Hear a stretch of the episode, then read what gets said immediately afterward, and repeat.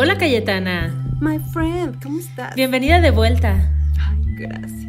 Oye, hoy te traigo una hoy te traigo una pregunta así intensa, directa y sin anestesia. Dale, échale. ¿Tú te considerarías una persona religiosa?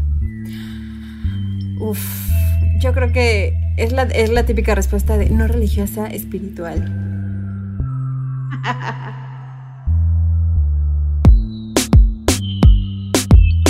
Corriendo con tijeras.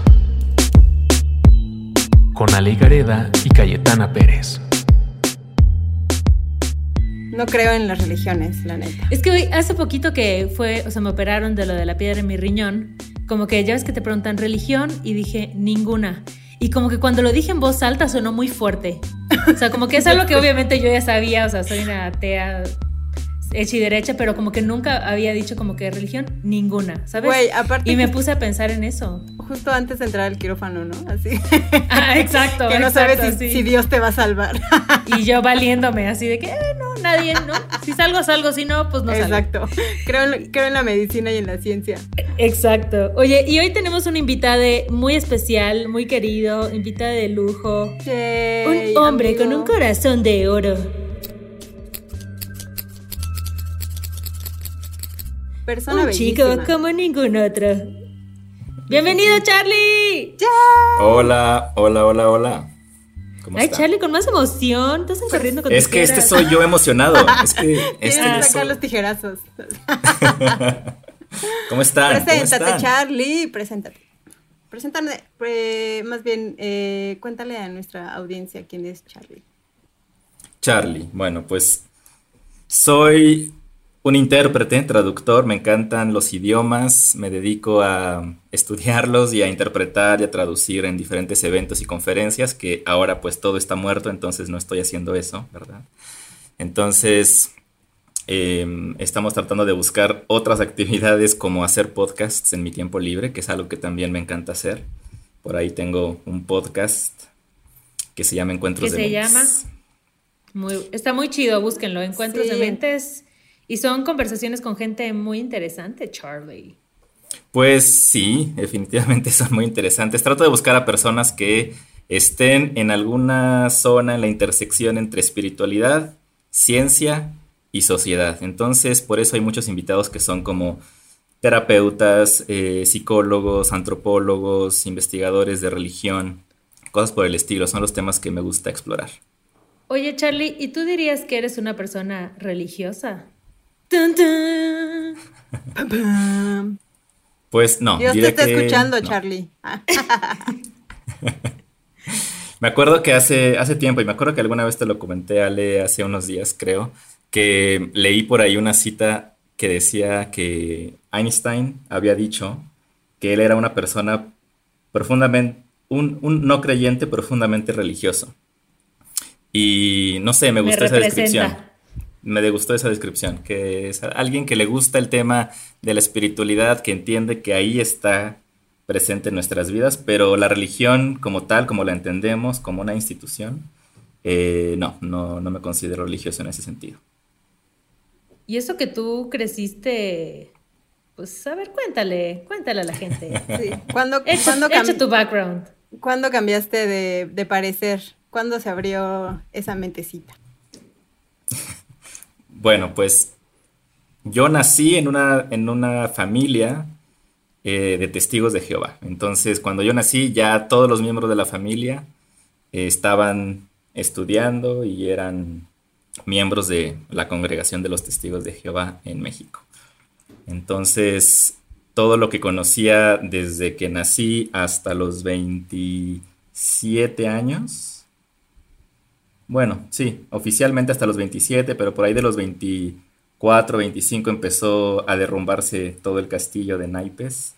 Pero sí, básicamente 25, 27 años dentro de, de esa religión, eh, de la cual tengo muchas opiniones, muchos recuerdos, muchas cosas buenas que aprendí, pero también otras cosas que me dejaron ahí eh, la mente hecha bolas. Que algo que yo me acuerdo, Charlie, cuando te conocí, yo creo que nunca había conocido antes a alguien que hubiese estado en los testigos de Jehová y como que escuchas mucho de ellos y que van de casa en casa y eh, como que no les prestas mucha atención, ¿no? Y cuando empecé a platicar contigo sobre lo que significaba haber crecido en un entorno así, las reglas que tienen, como estos parámetros de control, o sea, yo me acuerdo que te hacía demasiadas preguntas sobre eso, o sea, me parecía como muy, muy impresionante, ¿no? Y, y un poquito Cayetana y yo hoy hablábamos de esta serie de Unorthodox, que está ahorita en Netflix, que está muy buena. Sí, no le he visto. Que ahí hablan como de los judíos hasídicos, pero de cómo se generan como estas estructuras al interior de las religiones para preservar su comunidad de este amenazante mundo exterior, ¿no? Que es como lo, lo ven ellos. Lo que es lo otro, lo que está fuera de esta comunidad, es peligroso, es pecado, es, te va a ir mal, ¿no? No puedes hacer esto, no puedes hacer lo otro. Entonces, para que quien no tenga idea de qué onda con los testigos de Jehová, danos un poquito como de, pues, algunos pilares base, eh, creencias base, comportamientos base. Un insight. Un insight. Pues los testigos de Jehová son una religión en general bastante pequeña en comparación con, con otros grupos evangélicos y católicos, obviamente. Son una religión que en México deben tener poquito más de un millón de feligreses o de miembros. Eh, y en el mundo tienen más de 8 millones. Y todo está muy bien contado. Los testigos de Jehová son una religión que se originó en, en, los Estados Unidos. Y yo siempre he pensado que como buenos gringos se quedaron con ese aspecto de contar todo y de sacar métricas y de tener todo bien, bien medido porque digamos que todos los testigos de Jehová en el mundo están contaditos y se sabe cuántas horas eh, de predicación de casa en casa hacen al mes, cuántas revistas de las que hacen, que es la Atalaya y la Despertad, entregan a la gente. Hay registros específicos de un montón de cosas. Entonces, es una religión muy, muy gringa en ese sentido. Pero bueno, y llegan... algo que, que a mí me pareció choqueante es que yo sé, tal vez esto parece como que no es relevante, pero a mí me choqueó que no celebren sus cumpleaños. A mí eso me parece muy fuerte. Que no celebren sí. sus cumpleaños, que no voten. Como que otras cosas hay así que son muy... Sí, hay un montón de cosas que son como muy características que incluso cuando yo escucho a una persona decir alguna frase o alguna expresión muy particular de los testigos, puedo identificar que o alguien de su familia estuvo ahí o, o creció en una familia de testigos o algo. Y sí, hay muchas, muchas prácticas y creencias muy específicas. Por ejemplo, como dices, no, los testigos no celebran los cumpleaños, no celebran la Navidad ni ninguna otra festividad. Eh, obviamente Halloween, Día de las Madres, cualquier cosa que sea o religiosa o no, que sea parte de la comunidad, no lo festejan. Está, está prohibido ser, hacer parte, eh, digamos, ser parte de ese tipo de actividades. ¿Y tú cuando eh, eras Charlie bebé, qué onda? ¿Qué pensabas ¿Cómo de te eso? Porque, claro, porque ibas a una escuela con gente que no era testigo de Jehová y sí celebraba sus cumpleaños y sí se, así me trajo esto Santa Claus. Sí. Es que cómo, cómo sobrevives a la sociedad y a todos estos estímulos que te trae como justo donde creces, donde te desarrollas, que es en la escuela, con tus amigos. Es como, ¿cómo logras entender un poco lo que está pasando dentro de tu familia? Pues tratas de hacer, de, hacer sentido de las cosas que están sucediendo poco a poco. Realmente, como es lo único que conoces cuando creces y es que naciste en ese tipo de religión, eh, el mundo exterior se ve como algo muy diferente a tu comunidad. Y esa es como la primera parte, el primer pilar de una persona que crece dentro de los testigos y que se convierte y se bautiza y empieza a practicar todo lo que tiene que ver con la religión, es esa división entre el mundo exterior y el mundo dentro de los testigos. De hecho, a las personas que, son, que no son testigos, todo el mundo fuera de los testigos, se les da ese nombre de el mundo. Ser parte del mundo o ser una persona mundana es una persona que no es testigo de Jehová. Entonces existe esa división bien clarita y yo sabía que mis compañeros de escuela, mis amigos de la escuela, no eran parte de mi comunidad. Entonces siempre hubo como esa división. Y por supuesto que no entendía muy bien por qué yo no celebraba los cumpleaños y tal, pero cuando estás creciendo y es lo único que conoces, tienes un montón de respuestas ya prefabricadas y que eres, te vuelves muy bueno en repetirlas, ¿no? Eh, y es básicamente un endoctrinamiento desde chiquitos y te lo llevas hasta que en algún momento algo empieza como a quebrar eh, la pared y ahí hacer una especie de, grieta hasta que entra un poquito de, de aire y de luz.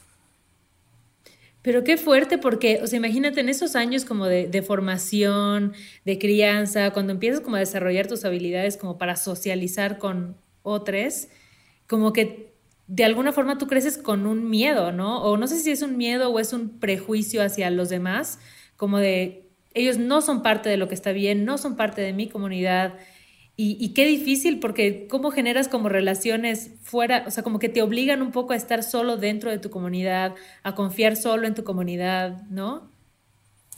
Sí, es una, es un, justamente es un círculo bien establecido, bien cerrado, em, que hace esa división. Cuando estás adentro no se ve tan claro, es decir, cuando estás adentro tú sabes que eres parte de un grupo y que los de afuera, eh, por alguna razón, todavía no son. Eh, de hecho, esa es la, un poco la misión de la predicación. Tienen que ir a, predicar porque el, mandato, digamos, de Dios es convertir a las naciones a, la verdad. Y esta frase, la verdad, en la mente de un testigo de Jehová es sinónimo de su religión. Es decir, incluso los testigos dirían, se preguntan entre ellos cuando se conocen por primera vez, eh, ¿desde cuándo estás en la verdad? Entonces, la verdad significa haber estado o ser parte de los testigos.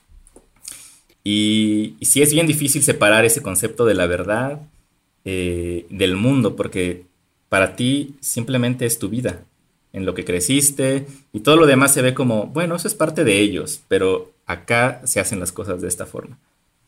¿Y tú crees, digo, cuántas generaciones eh, en tu familia eh, crecieron en esta religión? Y cómo es que se maneja este punto como de un poco de superioridad ante la sociedad de estar dentro, ¿no? O sea, de ustedes estar como en este núcleo donde saben que ustedes son los que conocen lo que realmente pasa, es como cómo manejas esa superioridad dentro de la sociedad en donde creces. Bueno, en cuanto a las generaciones, no hubo ninguna generación antes de mi familia eh, dentro de los testigos, fuimos la primera. Eh, o sea, mis papás, digamos, serían la primera generación, yo sería una segunda generación, pero más atrás de eso no hay nadie. Y en, el en la parte de, de la superioridad es muy interesante que lo digas porque yo siento que religiones como los testigos de Jehová y otras que también consideran que son la verdad del mundo, que hay muchas, muchas religiones consideran que, pues que son la verdad, ¿no? Los mormones, eh, los cristianos, ciertas eh, creencias evangélicas creen que, su creencia es la verdad, la única verdad pues del casi mundo. Casi todas, ¿no? Los musulmanes también. Sí, posiblemente sea difícil encontrar alguna religión que no piensa que, su religión es la verdad, pero bueno, tal vez el budismo y este tipo de religiones son un poco más abiertas, ¿no? Pero sí existe esta, este elemento de superioridad disfrazado de bondad o de piedad religiosa, así lo, así lo llamo yo, porque para, en, la mentalidad religiosa dicen, no, pues es que nosotros somos muy humildes, nos, nos sometemos a la voluntad de Dios, pero en ese, en ese deseo de, someterse a la voluntad de Dios y de ser muy humildes y de pregonar su humildad, existe también ahí un, un dejo de, de superioridad de, bueno, pero nosotros sí estamos bien y ustedes no. Hay un juicio, hay un juicio en, esa rayita de pertenecer o no pertenecer. Y siempre existió en mi mente esa división, ser parte o no ser parte, estar dentro de los testigos o no. Como que nunca hubo una especie de, bueno, a lo mejor puedes estar con un pie de un lado y un pie del otro y, y ir investigando, ir aprendiendo y ya decidirás tú. No, como que en los testigos siempre es o los dos pies adentro o nada. Es que eso está muy fuerte y creo que pasa igual en otras religiones, porque, a ver, no es que una religión esté mal, no es que crecer en un sistema de valores, una institución religiosa sea per se malo, ¿no? Yo creo que el tema es cuando estas eh, religiones o estas estructuras no te permiten como crearte una propia opinión o un propio juicio de las cosas. Cuando es, solo tienes que acatar esto y solo tienes que seguir esto y no cuestiones porque esto es lo que es y sigue así, ¿no? Y cuando eso empieza a, contrastar con tu descubrimiento del mundo, con tu descubrimiento sobre quién eres, pues desde el enfoque que quieras, desde lo sexual, desde lo social, desde lo profesional, Y cuando esta estructura te dice como no, no te puedo, o sea, si quieres estar aquí, es aquí con nuestras reglas porque no se vale como que esto sí y esto no, ¿no? Que en algunas religiones es como mucho más estricto que en otras. Pero no sé para ti, Charlie, si hubo como un momento, hubo un, un algo, un... O sea, ¿qué fue lo que te dio esa primera como pregunta? Decir, oye, ¿qué tal si hay un mundo como diferente que no es tan malo como me dicen? ¿O qué te chocó de tu religión que dijiste, esto ya no me lo estoy creyendo y quiero investigar qué más hay? Sí, yo creo que hay tres cosas. Ya viendo en retrospectiva, me he tomado mucho tiempo analizar y, contarle a las personas para poder hacer como un poco la estructura de la historia de cómo lo viví, ¿no? Pero he podido identificar que hubo tres cosas muy definitivas para poder empezar a ver que había algo más allá de mi creencia religiosa. Y la primera era los libros, empezar a leer cosas de, otras, de otros autores. Eh, los testigos son una religión muy lectora, tienen, tienen una industria editorial gigantesca. Es decir, todas las revistas que ustedes ven a lo mejor como puestas en estos en las esquinas que hay siempre afuera de los metros, en los parques, que ven en las calles como estos carritos con algún día se terminará el sufrimiento y vienen ahí como que las, las revistas. Todas esas revistas y libros son publicaciones de ellos y son traducidas en un montón de idiomas, como 120 idiomas en el mundo. Son de verdad una industria editorial gigantesca. Entonces yo crecí leyendo un montón de cosas, siempre como con la lectura era parte de los hábitos de siempre, pero justo tiene como que su lado bueno y su lado malo. Su lado bueno porque, pues bueno, me ayudó a a ser un lector. Pero el lado malo era siempre estar absorbido por los mismos materiales. Y no estaba muy bien visto como, ah, pero a ver, este autor dice que, que si la Biblia fue escrita en tal año, ¿por qué pasa esto? O si los evangelios dicen esto, no está bien visto que metas influencias de otros autores o de otras culturas, como que es esto porque aquí este es el canal ¿no? oficial, el canal directo con Dios. Pero que además, Charlie, si me, dejas, si me dejas hacer un pequeño paréntesis acá, porque me acuerdo de lo que tú me contaste alguna vez, que es que cuando estudian estos libros, o sea, como que no hay ningún momento para la reflexión, sino que las respuestas ya están ahí, ¿sabes? Como que casi casi en el libro te ponen, esta es la pregunta y esta es la, respuesta y cuando te están preguntando cuál es la respuesta, no es como, a ver, reflexiona tú, sino es como que ve a la página 2, ahí te la pusimos, esa es la única respuesta, no le pienses más, ¿no? Sí, sí, es una especie de estudio disfrazado de, guía, guía para niños. y no te das cuenta cuando estás allá adentro, porque sí, hay mucho estudio, le llaman ellos estudio de la revista, estudio del libro. La palabra estudio está como muy metida en su vocabulario, pero en mi opinión no es realmente un estudio, es, es una repetición de lo que viene en los libros. Y sí, la dinámica siempre es un párrafo, todos los párrafos están enumerados dentro de estas revistas y de los libros, y abajo hay preguntas ya prehechas.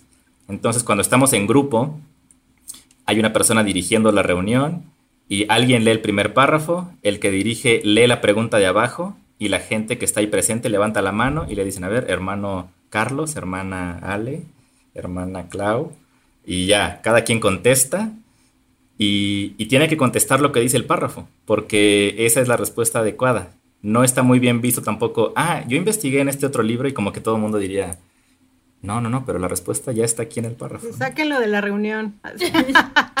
¿Este revoltoso qué? Bueno, entonces la primera fue la lectura, ¿no? Perdón. Sí. sí, sí, ¿Y recuerdas qué libro fue el que te hizo empezar a cuestionarte? O sea, como leías todos estos eh, recursos literarios dentro de la religión, pero ¿en qué momento o qué libro fue el que te empezó a decir, what? O sea, como que, como que no creo que lo que esté estudiando, lo que esté leyendo sea realmente lo que yo quiera creer. Eh, no recuerdo un libro específicamente en el que haya como, ay, este libro me, me abrió los ojos. Recuerdo, o sea, sí hay un libro que mucho más adelante fue el que me hizo tomar la decisión de, pues, finalmente salir que, bueno, que esa es una historia bastante, bastante larga e interesante. Dale, dale. Ya llegaremos ahí, Charlie, no te vas a salvar, o sea, queremos saber toda la telenovela. Todo. Eh, bueno, voy a dar el resumen de lo que, de, ese libro, porque sí, es efectivamente leer a otros autores y, y, conocer, por ejemplo, la existencia de personas que son ex testigos de Jehová que han escrito su experiencia, eh, fue lo que a mí me ayudó como que a entender, porque una cosa que hay que entender de los testigos y de otras religiones similares es que las personas que se salen por voluntad propia eh, son consideradas lo, peor de lo peor. Eh, Traidores. Tal vez alguien... sí, se les, se la palabra oficial es apóstata. Ay, pero ponle más, traidores suena más así como... ¡Ah! Traidor a la fe. Exacto. Pues la palabra apostatar también suena como un poco dura, ¿no? Es así como el apóstata. Bueno, al menos como que yo escucho esa palabra y... Los conceptos de la religión sí son medio extremos, ¿no? O sea, como que no hay una forma bonita de decir que crees o no crees, ¿no? Siempre es como súper al... Ahí donde más les duele, ahí hereje o no, traidor. Pecador. siempre... Sí, total. Sí, entonces una persona que se sale de forma voluntaria, eh, pues sí, básicamente es un traidor y alguien que le ha dado la espalda a Dios, ¿no? Entonces, eh, cuando estás adentro de los testigos, te dicen que tienes que estar eh, alejado de esas personas. Entonces, por ejemplo, las personas que los expulsan, porque hay varias formas de salir de los testigos. Una es que te expulsen por haber cometido un pecado grave y no haberte arrepentido y te expulsan de la congregación y ya nadie dentro de la congregación te puede hablar, te puede dirigir la palabra. Te ven en la calle y no te van a hablar. Ahí ya, ya hubiera valido porque no me arrepiento de mis pecados. Fuera. Segundo punto. segundo, segundo, segunda forma de salir es como yo lo hice, que es una desasociación, salirse por voluntad propia, que es un poquito peor que salir eh, expulsado, porque tú lo decidiste. Ajá, sí, sí, sí. Y también en ese sentido, pues el mismo trato de un expulsado, ¿no? Nadie, nadie que te haya conocido dentro de los testigos, que todavía sea testigo, te puede hablar. Entonces, yo que nací en, esa, en esta religión, las personas que me conocieron desde los 0 hasta los 27 años, ya no me hablan, ya no, ya no nos, ya nos vemos por la calle y no me van a saludar y no va a haber como una relación porque a la hora en la que yo decidí salir de la congregación, corté los lazos con Dios y con ellos, ¿no? Entonces, así de duro es este tema. Y lo más fuerte es que tu familia puede ser, ¿no? No sí, sé si decir eso, Clau. Sí, está cañón. Sí, también puede ser tu familia y ahí también depende de, de, qué familia sea y de cómo lo tomen, ¿no? No es necesariamente obligatorio que, o sea, no, no, van a castigar a tu familia si te, si te dirige la palabra o si sigue teniendo una relación contigo, pero definitivamente sí se ve muy afectada la relación. Eh, hay silencios largos, eh, hay una falta de, conexión que antes sí existía. Entonces puede que sí estén ahí eh, y te quieren y te aman y van a estar ahí para apoyarte cuando estés en una dificultad, pero sí se, rompe algo, se rompe algo en la relación, aunque, aunque sí te es que justo es un mecanismo de control, o sea, justo creo que es como una forma muy fuerte de decirte fuera de esta comunidad, o sea, si no estás con nosotros, estás solo, no estás con nadie, ¿no? Si no estás con Dios, si no estás acatando nuestras órdenes, entonces no vamos a seguir como, sí, llevándonos contigo, hablándote, o sea, como que es una forma muy dura de, de alguna forma, obligarte, o sea, si toda tu vida creciste en este esquema y de pronto dices, bueno, me voy, ok, te vas y toda tu red de apoyo se cae, porque ya no hay nadie, porque siempre estuviste conviviendo con la misma gente, ha de ser súper duro, como empezar a generar nuevas redes de apoyo, eh, como que no sé cuántas veces tú, Charlie, te habrás cuestionado como, híjole, la regué, ¿será que sí estuvo bien salirme? ¿Será que me regreso? ¿Tuviste como algún, bueno, me imagino que tuviste esto, pero ¿cómo, cómo lo viviste tú? Sí, claro, tuve muchísimos miedos. Yo me tardé mucho tiempo, muchos años en, en tomar la decisión de salir, justamente por el miedo a perder mi círculo que al final de cuentas iba a ser inevitable, ¿no? Eh, ese círculo, esa comunidad, que fuera, digamos, de todo esto que estamos hablando, sí es una comunidad muy bonita. O sea, estar dentro de los testigos es tener o pertenecer a lo que ellos llaman como una hermandad mundial. Es decir, vas a cualquier parte del mundo y conoces a un testigo, simplemente por el hecho de serlo, ya hay una conexión de hermanos, ¿no? De hermanos, de hermanas, y puedes hacer amigos por todo el mundo simplemente si, dices que eres testigo y llegas a una congregación. Entonces, como que sí hay un aspecto muy de círculo, muy de comunidad, pero también hay un aspecto muy de separación si ya no perteneces. Entonces, hay, hay digamos, un, una relación bien interesante entre es mejor no haber sido testigo porque te siguen hablando y sigue habiendo una relación a haber sido y salirte, porque haber, haber conocido la verdad y salirte es como, pues eso, una traición, darle la espalda y por supuesto que es durísimo el proceso de salida porque te sientes que estás cayendo de un precipicio y, de a ver de qué te agarras, ¿no? Y, en mi caso, por ejemplo, pues justo la lectura, como decía hace rato, de, de autores, de personas que vivieron cosas similares, fue una de esas como piedras que, en las que me agarré para no caer completamente al precipicio. Oye, ¿y qué pasa con el tema de las preferencias sexuales? O sea, como de son bienvenidos eh, la comunidad LGBT, eh, si te casas con alguien, esa persona tiene que ser de la misma religión, eh, les hacen algún bautizo, o sea, ¿cómo es este tema de la pareja y la sexualidad? Pues es sumamente tradicional, ¿no? Es lo que te imaginas que cualquier comunidad religiosa estricta sigue. No, la homosexualidad no está bien vista, es decir, los testigos de Jehová son una religión que basa todo, absolutamente todo en la Biblia. Y leen la Biblia muy seguido, muy de cerca, todos los días. Es impresionante. Entonces, eh, pues en la Biblia, claramente también ahí dice que la homosexualidad es una abominación para Dios. Entonces, cuando lees eso en la Biblia, pues las personas que creen que la Biblia es la palabra de Dios, pues es fácil llegar a la conclusión de que, pues claro, la homosexualidad está mal, está prohibida, Dios la ve mal. Eh, de hecho, en, el Antiguo Testamento, las personas homosexuales, pues las mataban, eran lapidadas. Entonces, pues no, definitivamente no está bien visto. Eh, y eso es un tema también bien fuerte, ¿no? Porque también hay historias de ex testigos que salieron justamente porque no podían expresar que eran homosexuales, eh, no podían, pues, ser quienes son, practicar su sexualidad libremente no iban a poder nunca casarse con alguien que realmente amaran. Y estoy seguro que hay muchas historias de personas que están dentro de los testigos, eh, pues viviendo una doble vida o fingiendo un matrimonio, em, pues normal, ¿no? Entonces sí, no, no, se permite, no se permiten ese tipo de, de cosas que no sea la norma, ¿no? Que no sea la heteronorma de siempre. Oye, ¿y tú eh, después de que saliste, eh, ¿no encontraste como una comunidad como de gente que también haya abandonado la religión?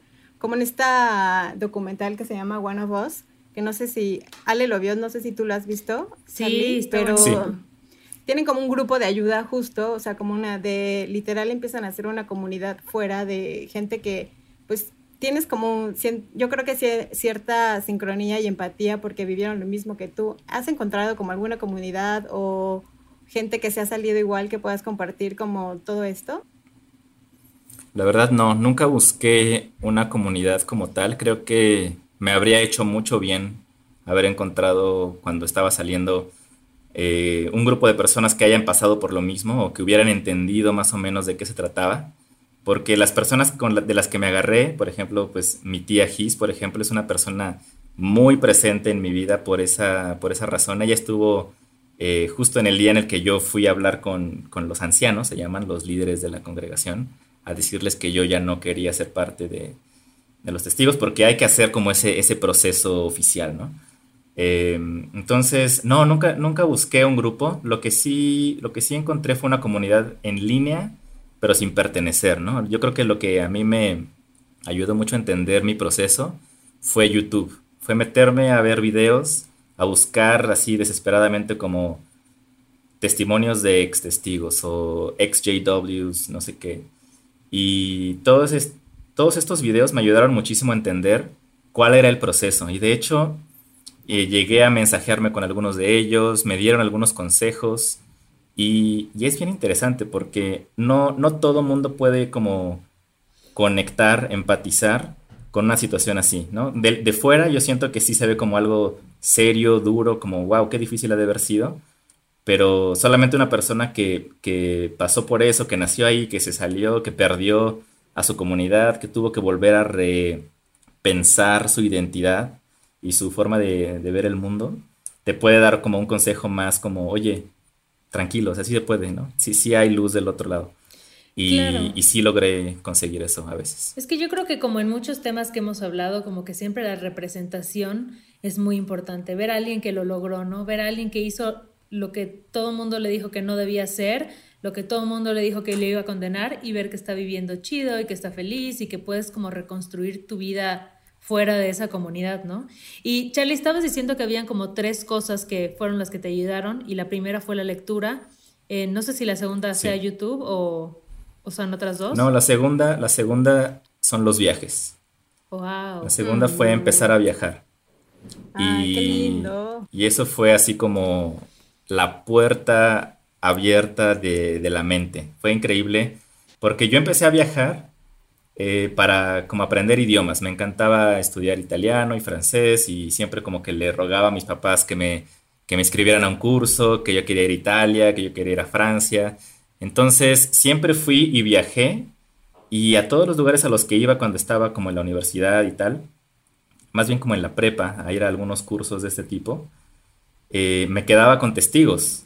O sea, todo siempre era una comunidad de testigos, iba a, las, iba a las reuniones, iba a la congregación, pero el hecho de estar en otro ambiente, de empezar a conocer a otras personas en clases, de empezar a ver cómo funcionan las ciudades, de ver que hay diferentes formas de, de comportarte, de ser, de, y de ser feliz y de estar bien y de tener familias y de ser una persona eh, completa, cada vez que regresaba de los viajes era así como, no puedo creer lo que acabo de vivir. E- era realmente algo muy, muy eh, satisfactorio, me alimentaba muy duro, me, me alimentaba cabrón estar como viajando. Entonces, entre la lectura, que en parte pues es un, es un viaje también de la mente y, y- y viajar literalmente, era un poco también abrir puertas nuevas de conocimiento y de ver que hay otras, hay otras formas de vivir. Y, y si me hubiera quedado siempre como en mi, pues en mi pueblito, porque yo crecí en un pueblo llamado Topilejo que, que pues tiene muy poquitas, muy poquitos habitantes, es como rural y tal. Si me hubiera quedado siempre ahí, si nunca me hubiera como despertado esa cosquilla de salir a viajar y conocer el mundo, ahí me habría quedado. Sé que pues, Cayetana en- quiere hablar de que en Topilejo. Lo sé ¿Qué porque pasa? la ¿Qué pasa. Cayetana? Nunca nos has invitado a esa festividad. A la feria del maíz. Por favor. Yo me quería postular, yo me quería postular para la reina del maíz y nunca se me hizo. La reina, la reina del elote, sí. Pues todos los 15 de septiembre está la Feria del Elote en Topilejo, muy famosa. Es la única festividad eh, digna de, de mencionar de Topilejo, pero cuando quieran, amigues. Oye, ¿y cuál es la tercera? La tercera fue la universidad. La universidad fue como la gotita que derramó ya el vaso. Eh, entrar a la universidad es algo que no está muy promovido dentro de los testigos. De hecho, si no vas a la universidad, mejor. Eh, te dicen, ¿no? Porque el mundo para en, en la, en el sistema de creencias de los testigos, este mundo en el que vivimos está por terminar en cualquier momento. Entonces, ¿para qué te metes a estudiar una carrera de 3, 4, 5 años si ya se va a acabar el mundo? Y lo más importante ahorita es ir a predicarle a las personas y tratar de convertirlas porque hay una urgencia, porque ya viene Armagedón, ¿no? Porque ya viene el fin. Ahí viene que. Entonces, ahí viene Armagedón. Explain. Ahí viene el coronavirus, amigos. eh, el coronavirus. El Armagedón es como el apocalipsis, ¿no? El fin del mundo. Así es, sí. El Armagedón es la, la pelea, digamos, la lucha final de Dios con los gobiernos de este mundo. Tras. Wow. Así, Me sonó así sexy por alguna extraña razón. Perdón, amigos. Me voy a revisar. Oye, y o sea que se, también se casan jóvenes, o sea, como esta idea de procrear y tener hijos y casarse, como, o sea, tú ya hubieras Sí. así vestido santo Pues sí, es muy común, es muy común que se casen jóvenes, porque obviamente el tema de relaciones sexuales antes del matrimonio está absolutamente prohibido. Entonces, eh, las personas que, pues los chavos que quieren ya conocer a alguien, estar con alguien y tener relaciones sexuales, pues se casan y, y ya pueden ser felices como un matrimonio. Es que está pues, cabrón bueno. que sí lo vendan como una nueva vida, ¿no? O sea, como de, yo lo veía en, digo, en la serie esta y en el documental porque me traumé, me puse a investigar. Y sí realmente ven el matrimonio, ¿no? Y la unión de pareja como un, la puerta a una vida de libertad, ¿no? Y a una nueva oportunidad y una nueva vida y a mí me parece eso impresionante, ¿no? Como que esa es la felicidad, ¿no? A la cual aspiras. Exacto, exacto. Qué fuerte, qué Y creo que cuando estudias, viajas, o sea, como, como lo mencionas, Charlie, o sea, como que te das cuenta que hay una realidad pues mucho más extensa, ¿no? Mucho más rica, mucho más eh, cuestionante ante tus propias creencias y tu realidad, ¿no? Sí, sí, sí, totalmente. La, y la universidad, como les decía, que, fue, que es como el tercer elemento que yo puedo ver en mi historia de las cosas que, que sí, como que fueron así rompiendo paredes o, o tal vez quitando ladrillos, más bien. Creo que esa es una mejor analogía. Como que la religión y la creencia y las cosas en las que crecemos son como una pared eh, y, hay ciertas cosas que van empezando a quitar ciertos ladrillos, ¿no? Y un ladrillo siempre está conectado con otros cuatro. Entonces, cuando quitas uno, como que cuatro se empieza, como que se tocan y, y empiezas a cuestionar, ah, ¿qué pasa aquí? Y de repente esos, alguno de esos cuatro también se cae. Y poco a poco, hasta que uno más, y eh, como en Jenga, se cae la, se cae la pared y, y puedes ya como dar el paso y, y ver qué hay más allá, ¿no?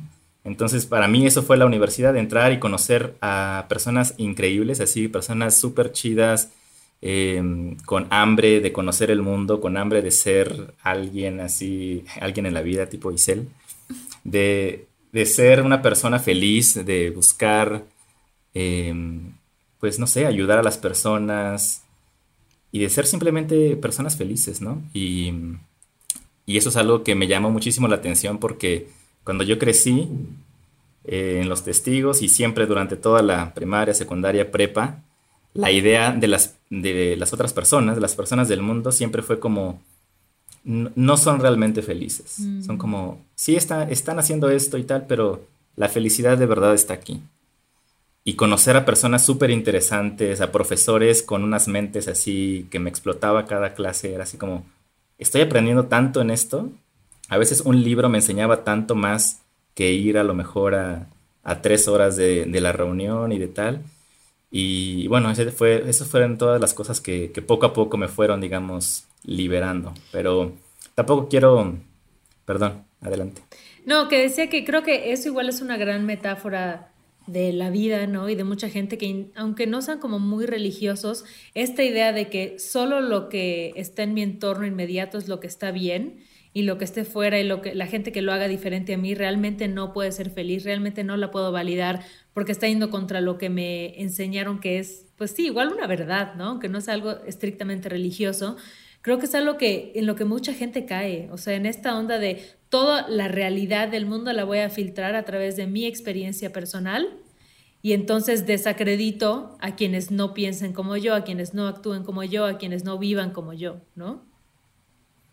No, y al final de cuentas siempre hacemos eso. Yo creo que aunque no queramos, siempre vamos a filtrar mucho la realidad y la experiencia a través de lo que nosotros vivimos. No somos más que pues ese conjunto de circunstancias y de suertes que nos tocaron vivir, pero el punto es como tener ya esa apertura de, bueno, yo lo estoy filtrando así, pero eso no significa que esa otra forma de pensar esté eh, errónea o que yo la tenga que invalidar completamente. Simplemente es otra forma de ser. Y, y aprender eso solamente, en mi opinión, te lo da eh, empezar a leer, empezar a viajar, ver que hay otras formas de vivir.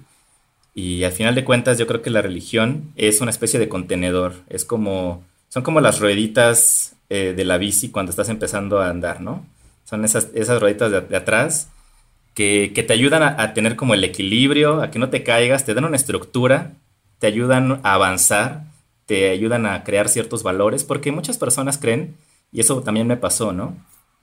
Que si te sales de la religión o si abandonas la religión de tus padres o donde creciste, estás tirando a la basura todos los valores que aprendiste ahí, ¿no? Como que es muy, es muy común que te digan, estás echando a la basura por la borda todo lo que te enseñamos, todos los valores, la honestidad y el honor y el amor.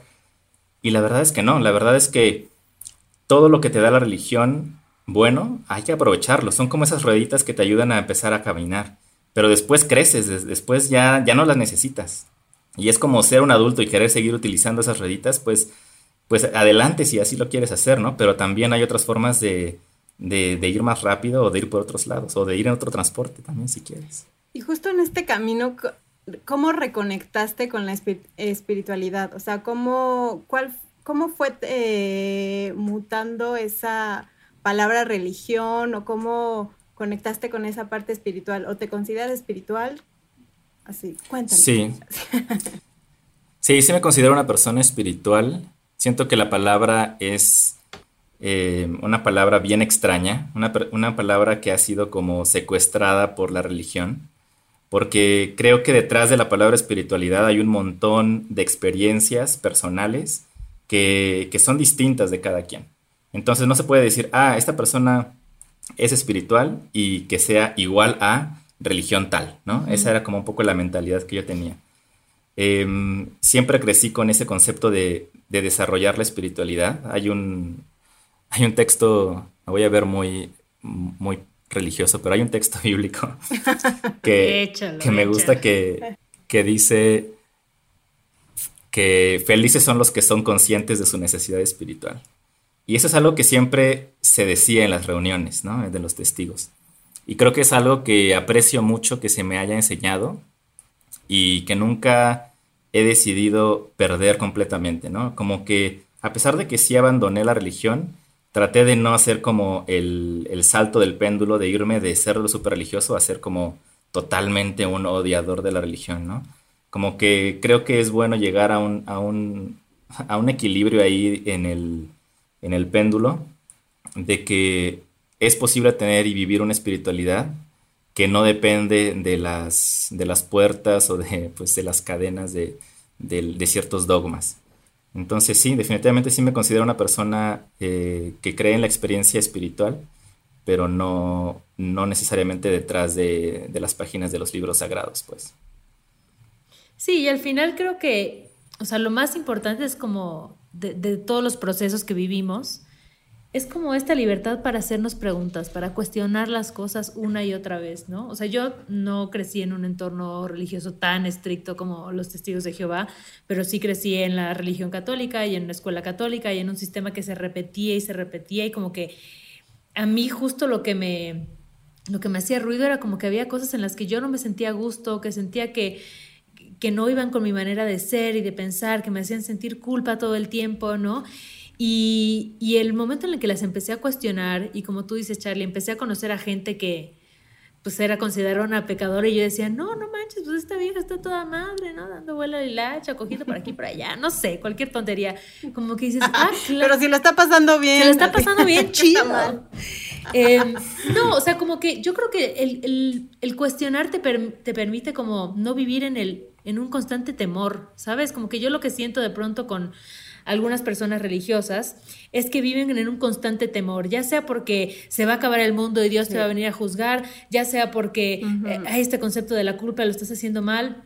No todas, no todas las personas, pero algunas personas que conozco tienen como este temor de, de poder siquiera preguntarse si hay algo más, si hay algo diferente, ¿no? Entonces, a mí me gustaría saber, Charlie, para ti, tal vez cuál fue el mayor miedo a vencer en este camino de decir, ¿sabes qué? creo que esta religión ya no es donde me siento chido y me quiero ir. ¿Cuál fue el gran temor y cómo lo venciste, si es que ya lo venciste? Uf, qué pregunta, oye. Aquí nos gusta irnos así con todo. Machetazo directo. En la nuca. tijerazo, tijerazo. Eso, tijerazo, tijerazo. Eh, sí, sí, sí, sí tengo algo ahí este, que contar. Por ejemplo, yo recuerdo muy bien, y ese es como, tengo algunos textos escritos, me gusta mucho escribir y tengo algunas cosas ahí que en algún momento me gustaría que salieran a la luz, pero no, no me he animado a que salgan. Las memorias de Pero una de, una de esas partes, una de, esas, de esos textos es el de ese último día de, haber sido testigo de Jehová, es decir, hay una hay una reunión que tienes que tener con los ancianos, como decía, que son los líderes, que se llama comité judicial. Entonces, en un comité judicial es en donde te presentas, vas a hablar con tres ancianos y, te hacen básicamente un juicio en el que te preguntan si sigues creyendo en Dios, si sigues creyendo en que los testigos son la única religión verdadera, una serie de preguntas y tratan de, yo creo que honestamente y sinceramente, sí tratan de ayudarte, de que no pierdas pues la fe y, la- y el camino, ¿no? Pero lo que se decida a partir de esa reunión determina qué pasa contigo el resto de tu vida en relación con ellos, ¿no? Entonces puede ser que te disciplinen de alguna forma, o te expulsen, o te desasocies. Y en mi caso, pues yo decidí desasociarme. Y una de las cosas que me dijeron en esa reunión, que se me quedó grabadísima muchos años, me- así me la pasaba pensando en eso durante mucho tiempo, eh, me dijeron que no iba a poder ser feliz fuera de ahí. ¿no? Como que me leyeron una serie de textos bíblicos en la que las personas que abandonan a Dios les pasan un montón de cosas malas, ¿no? Entonces, básicamente me dijeron, tal vez tú pienses que cuando estás fuera te está yendo bien, pero tú sabes que no puedes ser feliz fuera de aquí. Así, quote, dir- direct quotes, ¿no? No manches, No, sí, se la volaron, amigos. Revísense. Entonces, entonces ese fue, ese era mi miedo, yo creo, principal, como lo que decías hace rato de, ¿será que, será que la regué? ¿Será que a lo mejor no voy a ser, no voy a poder ser feliz fuera de ahí? ¿Sabes? Como que tenía ese, esa espinita siempre clavada hasta hace pocos años, o sea, te digo, yo me salí oficialmente en 2012. Entonces, de 2012 para acá es muy poco tiempo en el que he estado redefiniendo un montón de cosas que me importan, aprendiendo un montón, desaprendiendo todavía más y, y entender que sí se puede, ¿no? Y como que, o sea, pu- puede parecer como una tontería de, pues claro que puede ser feliz, ¿no? Pero, pero siempre se me quedó como esas, esas palabras de personas que yo respetaba y que eran autoridad, ¿no? Que me dijeran, aunque tú creas, realmente no, no lo vas a hacer, ¿no? Y, y siempre se me quedó como así en mi, en the back of my mind, así como, ¿será que no voy a poder ser feliz nunca? Realmente. Y la verdad es que ha sido un viaje súper fascinante poder llegar a donde estoy ahorita, en el que no puedo decir, sí, soy feliz 100%, porque no creo que la felicidad sea ese estado de, de, de goce absoluto, sino que sí, eres feliz a veces y tú vas trabajando lo que, lo que te hace feliz y lo que te va llenando, ¿no? Entonces ya no tengo como esa duda o como ese de, ¿será que a lo mejor nunca lo seré? Pero sí, ese era mi gran miedo, la verdad.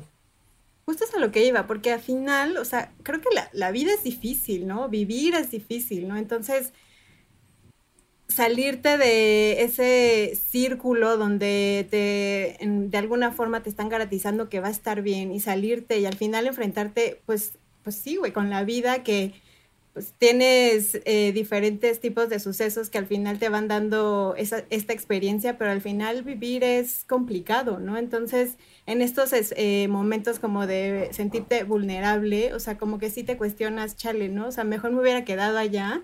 Creo que siempre el tomar una decisión de este nivel, ¿no? Y decisiones de este tipo en tu vida donde te confrontan a otra realidad, que te confrontan a otros sentimientos, que te confrontan a otras experiencias, creo que siempre existe esa duda, ¿no? Y creo que permanecer firme a tus decisiones y a ti es algo de reconocerse. Sí, también pienso que a ve- a veces me preguntan si extraño algo, ¿no? A veces también me lo pregunto, así como, ¿extrañas algo de esa vida? Porque sí, ahora que lo veo, se ve como otra vida, ¿no? Sí era realmente otra vida. Yo era, eh, y siempre fui como esa, pues ese individuo que iba y los fines de semana tocaba en las puertas y trataba de convencerte de que la Biblia era la verdad. Y, Charlie, o sea, ahora que lo pienso, digo. ¿cómo, cómo es posible? Ay, te íbamos a cerrar la puerta. No, gracias, No, Charlie. ahorita no, ahorita joven. Sí. Y sí te cerraron mucho la puerta. Sí, ¿no? exacto. Qué feo. Sí, sí, sí, te prepara bien, los testigos de Jehová te preparan para bien el para el rechazo. rechazo. Así ya puedes afrontar todo en la vida. Un curso. Sí, sí, sí. Entonces, em, sí me pregunto a veces si extraño ciertas cosas. Y sí, o sea, sí era una, una parte de mi vida muy importante. Era, era mi vida.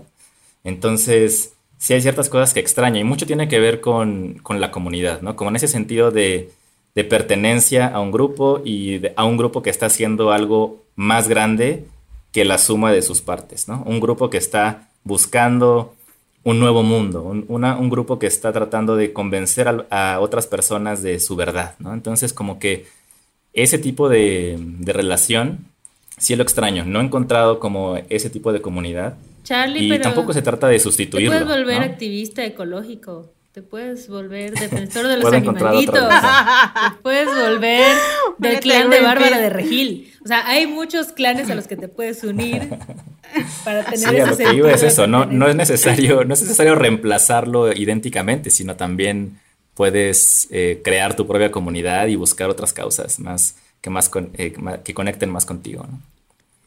Totalmente. A mí me parece impresionante. La verdad es que yo crecí muy alejada de, la religión. Mi abuelita era súper católica. Yo creo que a mi mamá la traumó, porque para nosotros como en momentos difíciles y sobre todo eh, me pongo mucho a pensar cuando mi papá estaba enfermo, ¿no? Cuando realmente en estas situaciones de no saber a quién pedirle, ¿no? A quién rezarles, es raro, ¿no? Porque te educan para cuando en estas situaciones difíciles rezarle o pedirle a alguien. Y yo no crecí tan eh, cercana a la religión, más bien, pues mi mamá creía como en, pues todas estas, eh, no sé, íbamos a temazcales, o sea, como que toda esta raíz más como súper mexicana de que la veladora, ¿no? Y que la limpia. Entonces, eso iba como mucho en contra de, pues, de las religiones. Entonces, al final, como que yo no sentía cierta empatía nunca cuando iba a rezar a una iglesia, a una iglesia por, por mi papá, ¿no? Entonces, creo que me parece impresionante que existan estas realidades que siguen existiendo y que pues, son parte también de la sociedad y que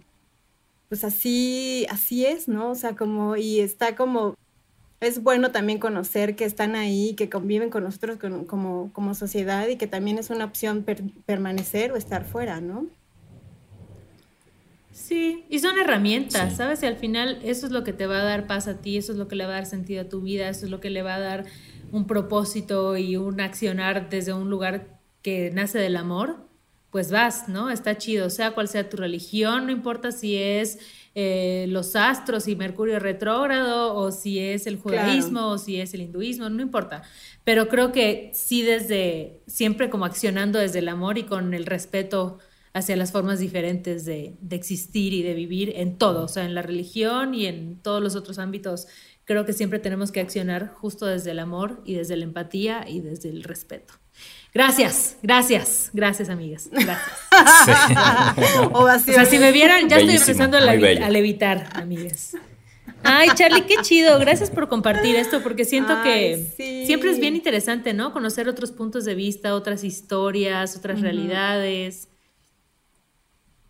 No, gracias a ustedes y también es padrísimo que, que le den lugar a este tipo de temas eh, en otros espacios, ¿no? Como que muchas veces no sabemos la historia de la gente, ¿no? A veces nos imaginamos que, pues sí, la mayoría de las personas tienen más o menos un viaje similar, ¿no? Nuestra, la gente de nuestra edad eh, entiende a lo mejor ciertas referencias, pero es súper interesante que incluso en nuestra cultura, en nuestra, en nuestro contexto mexicano, eh, en Ciudad de México, hay personas que están viviendo o están teniendo una experiencia de vida absolutamente distinta, aunque pertenezcan como al mismo nivel de incluso socioeconómico o de edad de ta- y tal, adentro en su cabeza están teniendo una interpretación de los eventos, incluso de lo que está pasando ahorita, completamente distinto, ¿no? A veces es, es muy interesante saber que, que se puede interpretar la realidad de diferentes formas y que hay personas, nunca sabes en qué punto del viaje está, está una persona. Y de ahí parte mucho como el no juzgar, ¿no? O sea, más bien el, el respeto mutuo y saber que hay otras realidades y que pues existen otras formas de pensar y que está bien también, ¿no? O sea, somos parte de, de todo y al final todos somos uno y todos somos seres humanos y nos vamos a morir. Básicamente, No que ahorita, cada quien haga de pero- su culo un papalote, ¿no? Claro, claro. O sea, es- yo creo que es muy interesante y muy enriquecedor conocer otras formas de vida siempre y todo que parta también, como dice Ale, del amor y sobre todo pues del respeto y la empatía, ¿no? Que pues, al final todos estamos acá y todos estamos tratando de sobrevivir y sacar lo mejor de este viaje. Oye, Charlie, No, y para quienes quieran seguirte, conocer más sobre tu podcast, déjanos aquí tus redes sociales, tu info. Bueno, pues Comercial, pueden encontrar el podcast en Instagram, estamos eh, como Encuentros de Mentes. La página de Facebook también se llama Encuentros de Mentes y mi Instagram y Twitter eh, personales son Charlie Carax. Y ahí están todas las cosas que voy compartiendo. eh, que por lo general tienen que ver con podcasts, eh, memes y Ciudad de Y México. bicis. Recomiéndanos un libro. Recomendamos un libro. Uy. Un libro. Déjanos una para lectura. Para esta Sí, cuarentena. Bueno, les voy a recomendar uno que se llama The Five Invitations. Las cinco invitaciones del autor Frank Ostaseski. Ok. Perfecto. Un mini review. Y es un ¿de libro qué increíble. Mini review. Pues es un libro Pero sin que spoilers. tiene como. No quieras digamos, el resumen antes, al Igareda y todo así de, bueno, pues dinos de No, qué trata. solo para tener una idea general. General. Bueno, es, es un libro escrito por un señor que mm, fundó eh, como centros de atención terminal para pacientes. Acompaña a las personas Ay, guau. para morir. Y, y es increíble. Es un, es un libro que te ayuda a pensar en cómo estás viviendo tu vida. Tiene como cinco, cinco invitaciones, justamente como el título, que te, que te ayudan a pensar en qué está pasando en, en el presente, cómo puedes abordar el tema de la muerte, que es un tema al que le damos siempre la vuelta, pero cuando, todas las historias que va contando en cada una de las invitaciones, que tienen que ver mucho con el budismo, con la meditación, con estar presentes, eh, la verdad es que te ayuda a pensar, te deja reflexionando durante meses, lo recomiendo. Qué lindo. Five Invitations. Perfecto. Ahí está, Listo. ahí está para leer. Pues muchas gracias. Gracias, Charlie. Eres Gracias a ustedes. Qué Les bonito mando ser. amor. Qué bonito ser Les mando luz. Igual, Les amigues. mando cosas bonitas. Cuídense. Yo ya en Walter Mercado.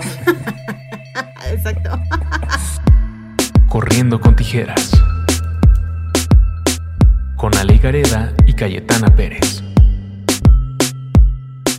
Y todo, Todo, todo, todo, lo que me sobra. Güey, solo les daba lo que, lo que les sobra. Qué culero, ¿no? Lo que le sobraba. Eso no está chido. Pues a huevo, güey. Sonoro Judy was boring. Hello. Then Judy discovered ChumbaCasino.com. It's my little escape. Now Judy's the life of the party. Oh, baby, Mama's bringing home the bacon. Whoa, take it easy, Judy. The Chumba life is for everybody. So go to ChumbaCasino.com and play over 100 casino style games. Join today and play for free for your chance to redeem some serious prizes. ChumbaCasino.com. No purchase necessary. Void where prohibited by law. 18 plus terms and conditions apply. See website for details.